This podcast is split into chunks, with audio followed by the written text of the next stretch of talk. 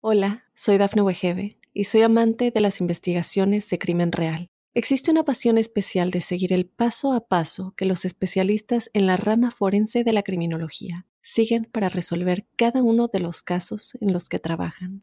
Si tú, como yo, eres una de las personas que encuentran fascinante escuchar este tipo de investigaciones, te invito a escuchar el podcast Trazos Criminales con la experta en perfilación criminal, Laura Quiñones Orquiza, en tu plataforma de audio favorita. Mitos y leyendas de nuestra América. ¿Me acompañas? Soy Jenny de Bernardo.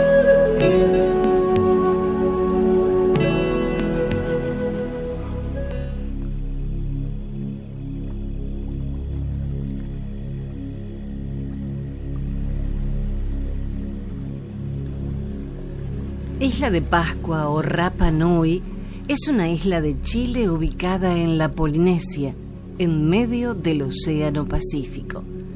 Tiene una superficie de 163.6 kilómetros cuadrados y 7.750 habitantes, concentrados en Angarroa, capital y único poblado existente en la isla. El nombre tradicional que recibe esta isla corresponde al de Rapa Nui, que significa rapa grande o gran rapa en el idioma de los navegantes tahitianos que visitaban la isla en el siglo XIX. El nombre estaría asociado con el parecido encontrado por los tahitianos con la isla de Rapa en la actual Polinesia francesa y a la cual también se la conoce como Rapa Iti, Rapa pequeña. A pesar de ser de origen extranjero, el nombre de Rapa Nui es considerado comúnmente como la denominación dada por los nativos de la isla.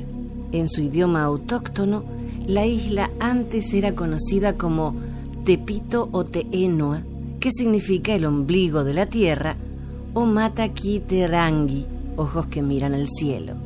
La denominación de Rapa Nui se hizo posteriormente extensiva en otros idiomas, para denominar al pueblo aborigen y a su idioma, pero como una única palabra, Rapa Nui.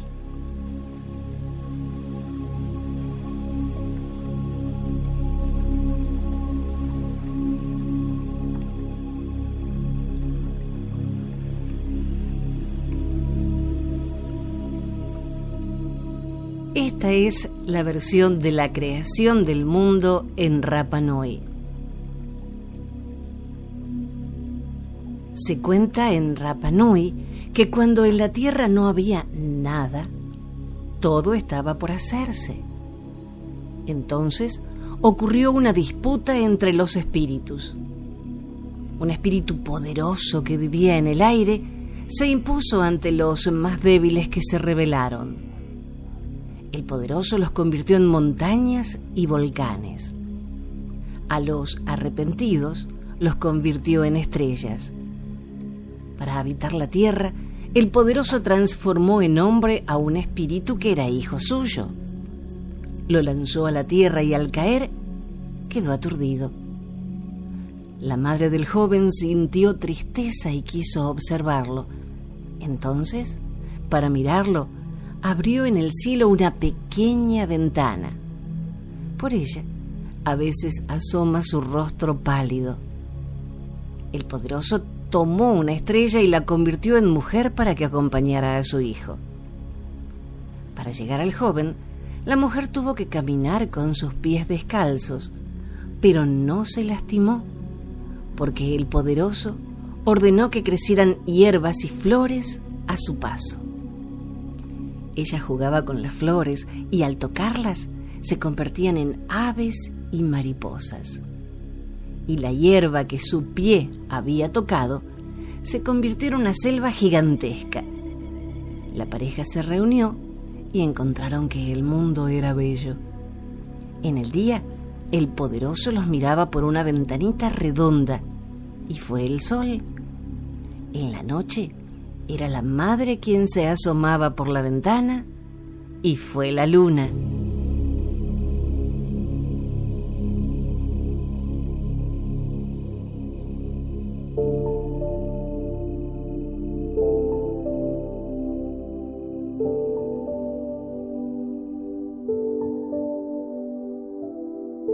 De Rapanui volamos a Canadá y nos encontramos con la leyenda de Ogopogo, el monstruo del lago.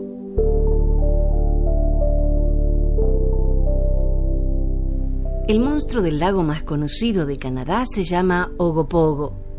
Se hizo conocido a partir de los medios de comunicación mucho antes que el monstruo del lago Ness, precisamente siete años antes, en 1926, apoderándose de la atención del público cuando Roy Brown, editor del diario Vancouver Sun, escribió Gente de buena reputación ha visto un monstruo en el lago, por lo cual no se puede ignorar la gravedad de los hechos reales.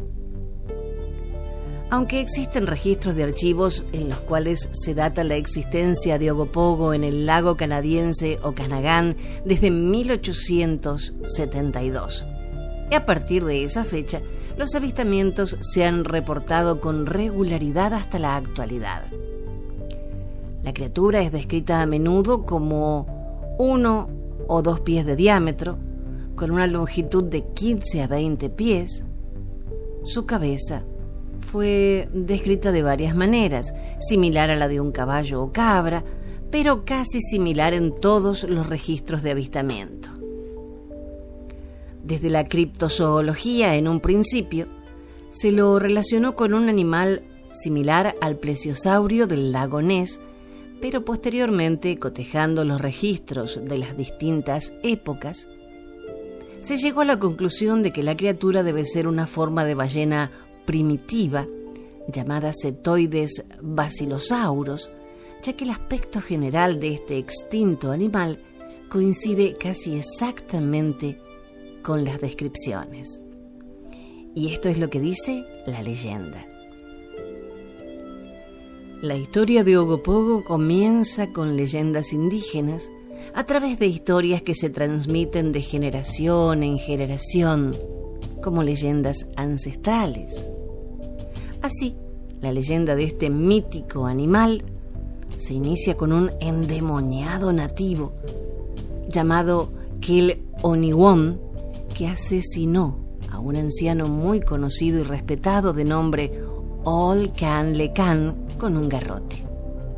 Como castigo por su crimen, el creador transformó aquel Oniwon en una serpiente, destinándola a vivir por siempre en el lago para que sufriera de remordimiento eterno por el crimen que había cometido.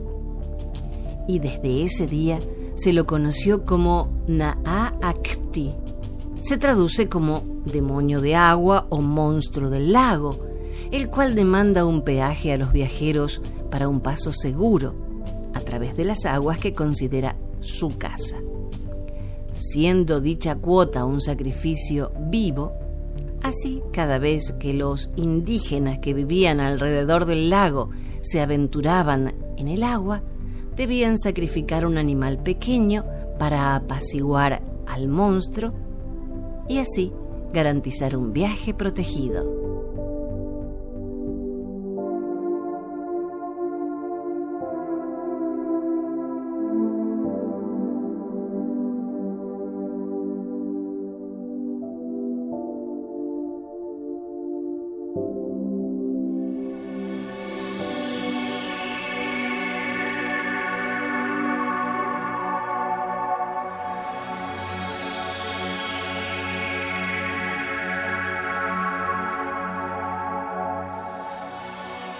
Tata Duende es un ser mitológico del folclore de Belice, considerado como un espíritu poderoso que protege a los animales y la selva. Esta criatura ha aparecido en un sello postal de Belice como parte de una serie sobre el folclore. Dicen los ancianos que si una persona entra en las selvas de su país y de pronto ve algo como un torbellino de hojas y ramas secas y además escucha un silbido inquietante que produce un escalofrío por todo el espinazo. De seguro se trata de la presencia de Tata Duende. Si el silbido se escucha muy cerca, Tata Duende está lejos. Pero si se oye a lo lejos, es que está muy cerca. Tanto lo describen como un hombrecillo pequeño, feo y con barba que lleva un gran sombrero rojo y tiene sus pies hacia atrás para confundir a cualquiera que se atreva a seguirlo. Pero que también puede engañar a la gente que se adentra en las selvas transformándose en un animal pequeño e incluso puede tomar forma humana, que puede ser la de una persona amiga o de un familiar.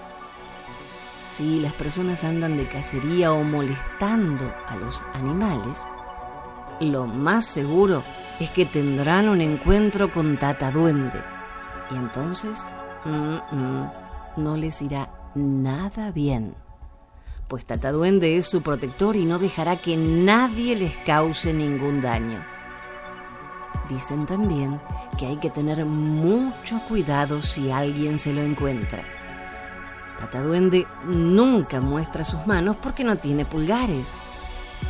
Pero él sí le va a pedir al visitante que le muestre las suyas. Si eso sucede, Tata Duende no dudará en arrancarle los pulgares de un solo tirón.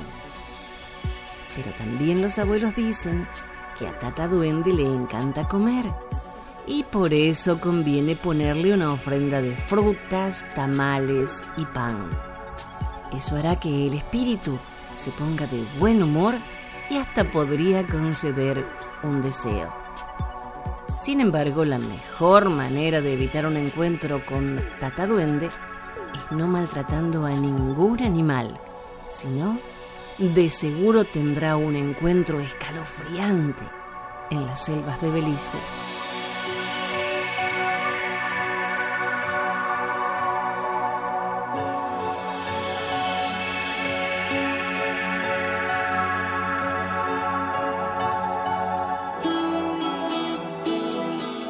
Los aluxes, las criaturas mágicas mayas que cuidan la selva. Según la mitología maya, estos seres habitan en las selvas del sur de México, llenando este territorio de leyenda y magia. Algunos relatos dicen que fueron los primeros pobladores de la Tierra y que son más antiguos que el Sol. Su apariencia de anciano, estatura diminuta, carácter travieso y rasgos indígenas lo convierten en un ser único al mismo tiempo aterrador y tierno. El Alux o Alux Ob, geniecillo del bosque, duende o enano milenario, forma parte de la mitología maya, habitando las regiones selváticas de Guatemala, Belice y México. Se cree que los brujos y sabios mayas hacían figuras de aluxes semejantes a ídolos mayas, usando barro virgen extraído de alguna cueva a la que no hubiera entrado mujer alguna. Como eran hechos bajo encargo, otro de los ingredientes esenciales para la creación de este ser fantástico eran nueve gotas de sangre extraídas del torrente de quien iba a ser su dueño. Así se formaba una alianza sólida entre humano y criatura. Una vez que la figura de barro estaba lista, se entregaba a su dueño y éste lo colocaba en un altar.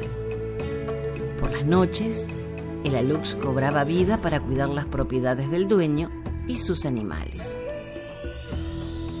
Los relatos dicen que en la profundidad de las selvas se puede notar la presencia de una lux cuando alguien invade su territorio y la criatura comienza a hacer sonidos extraños o arrojar piedras para ahuyentar al invasor. También se manifiesta con carcajadas, sombras, figuras que se desvanecen y cosas que cambian de lugar. Estos actos son una muestra de cariño y fidelidad de la Lux hacia su amo y una manera de cuidar la naturaleza.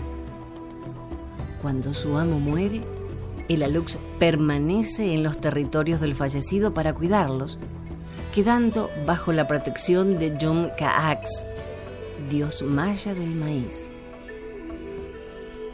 Como criatura fantástica dotada de ciertos poderes, una Lux necesita atenciones y ofrendas para mantenerlo contento, especialmente si alguien tiene la ocurrencia de invadir sus territorios.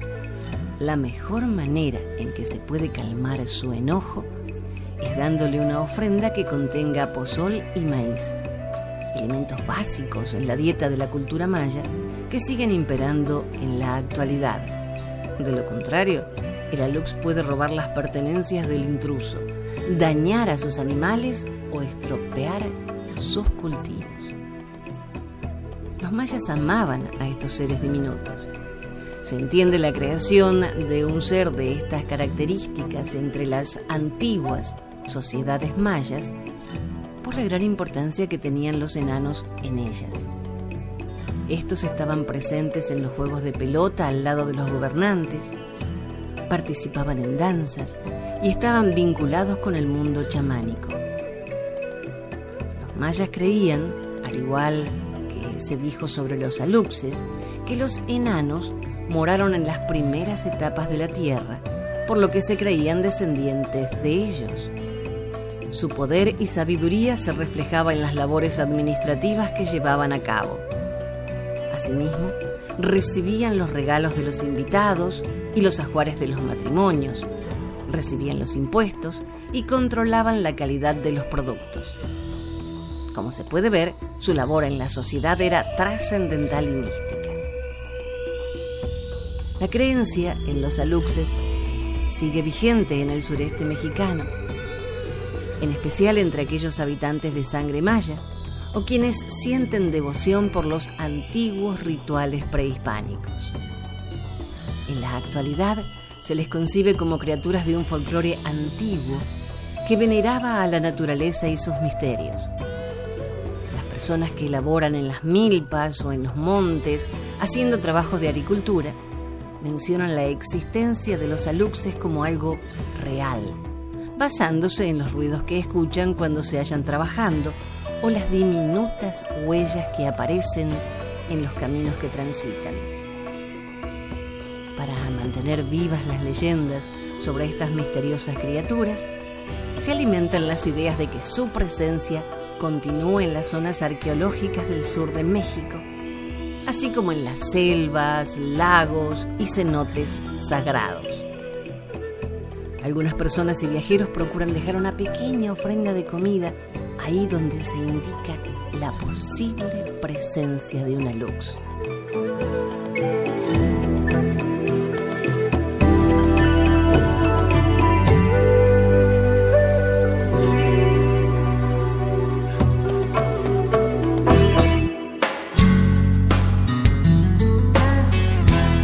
La casa de campo de los osos. En Estados Unidos, en Wyoming, se propaga hacia el cielo una extraña montaña volcánica de forma cilíndrica. Su altura es de casi 400 metros. Se encuentra en la ruta que une a Monte Rushmore, donde se hallan esculpidos los rostros de cuatro presidentes estadounidenses, con el parque Yellowstone. Allí se filmó el famoso momento de encuentros cercanos, donde desciende una nave extraterrestre con el propósito de entrar en comunicación con la humanidad. A esta mágica formación rocosa, el hombre blanco le dio el nombre de la Torre del Diablo. Pero los indios que habitaron en la región siempre rechazaron esa denominación por estimarla ofensiva. Para los Kiowas y los Dakotas, el verdadero nombre es la casa de campo de los osos.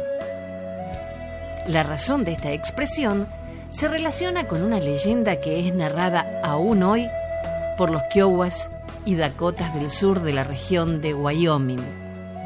Y ahora la compartimos. La casa de campo de los osos.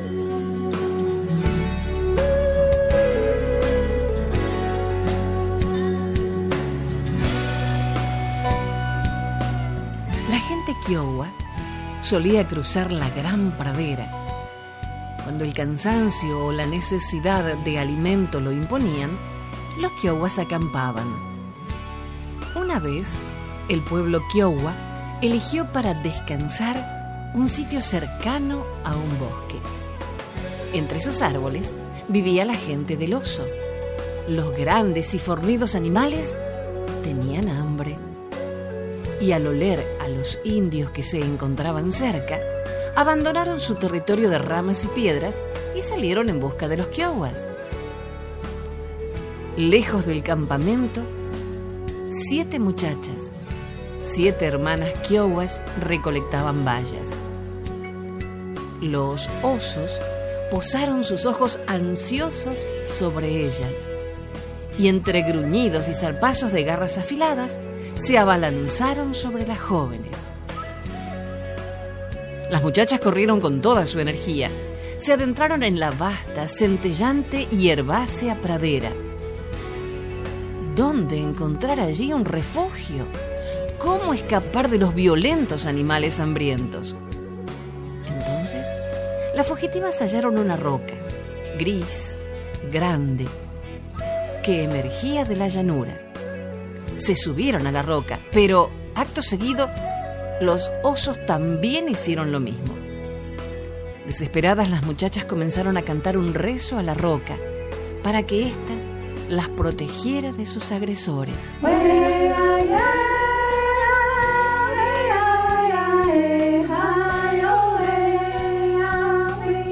Nadie antes le había cantado a la roca. Y la piedra, que durante siglos había estado inclinada, se paró y empezó a crecer y a subir más y más arriba, mientras que las jóvenes Kiowa permanecían paradas sobre ella. Entonces, los guerreros osos comenzaron a cantarle a sus dioses.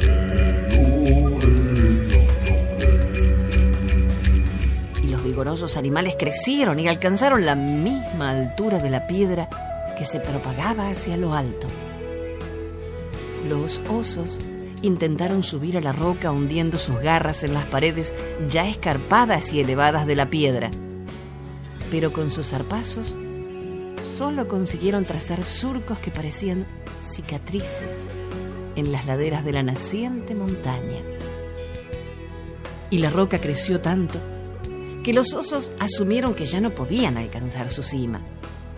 Entonces, resignados, emprendieron el regreso hacia sus hogares en el bosque.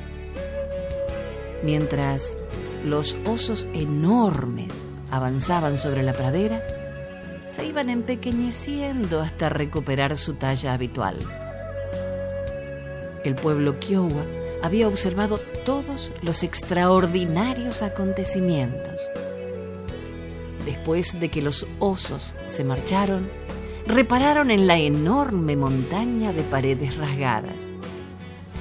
Entonces, algunas voces nacieron entre los Kiowas para asegurar que la extraña montaña recién aparecida era la casa de campo de los osos. Y en la cima de la montaña rocosa permanecían las siete hermanas. Los Kiowas levantaron su campamento y se marcharon, porque pensaron que las jóvenes habían sido devoradas por los osos. Cuando llegó la noche, las jóvenes le cantaron a las estrellas.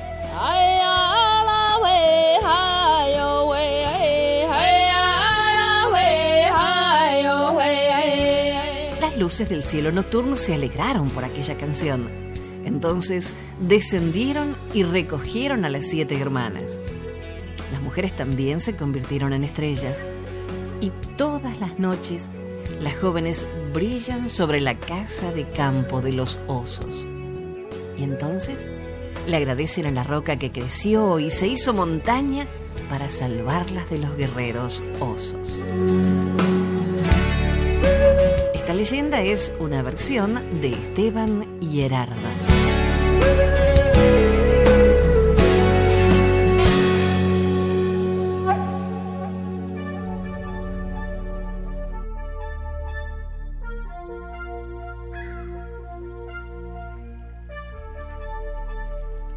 El Sol Rojo, una leyenda de los indios mocoretaes.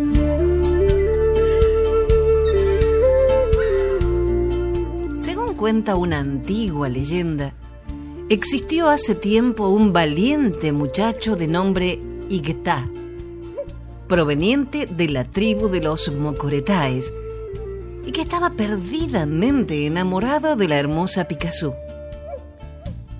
Ambos jóvenes decidieron unirse en matrimonio, pero para ello necesitarían la bendición de la luna. Así que los padres de la muchacha decidieron recurrir al adivino Tuyá para que hiciese la consulta.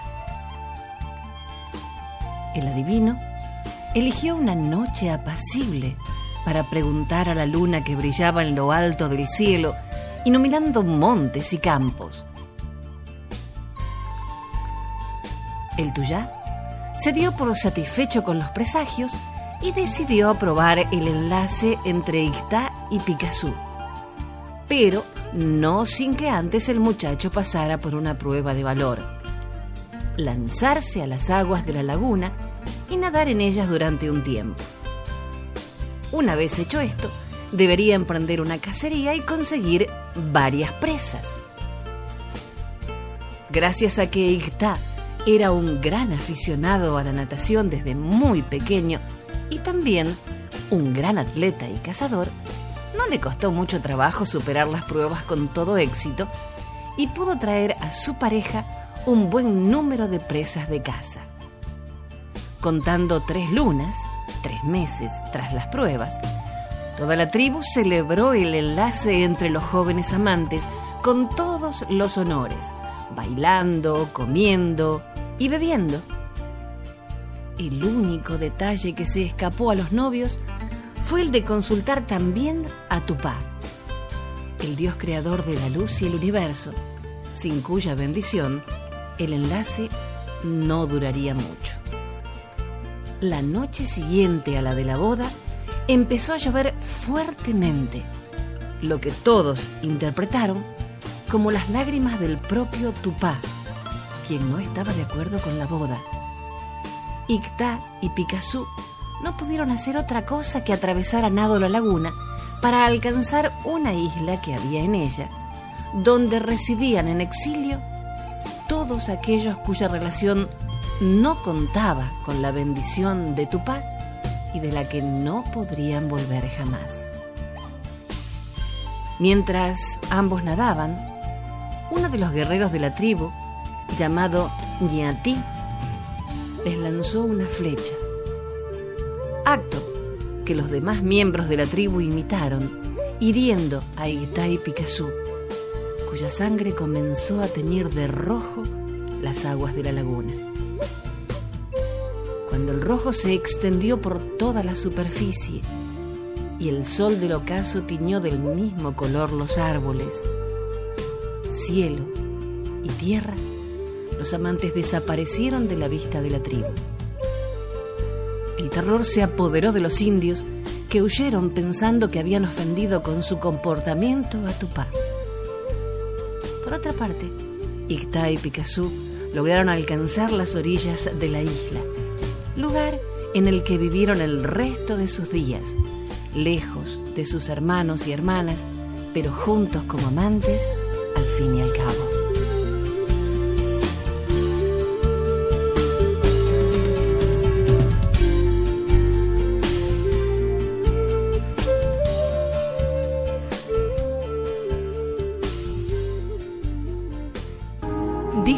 Escritor y humorista alemán, la memoria es el único paraíso del que no podemos ser expulsados.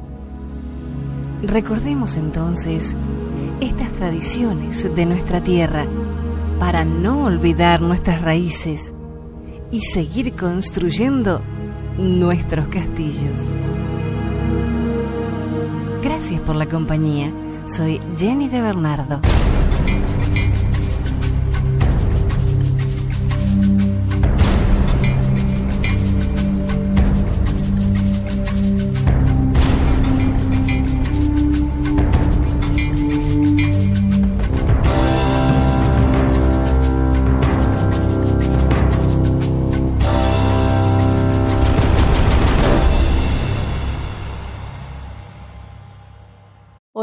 Soy Dafne Wegebe y soy amante de las investigaciones de crimen real. Existe una pasión especial de seguir el paso a paso que los especialistas en la rama forense de la criminología siguen para resolver cada uno de los casos en los que trabajan.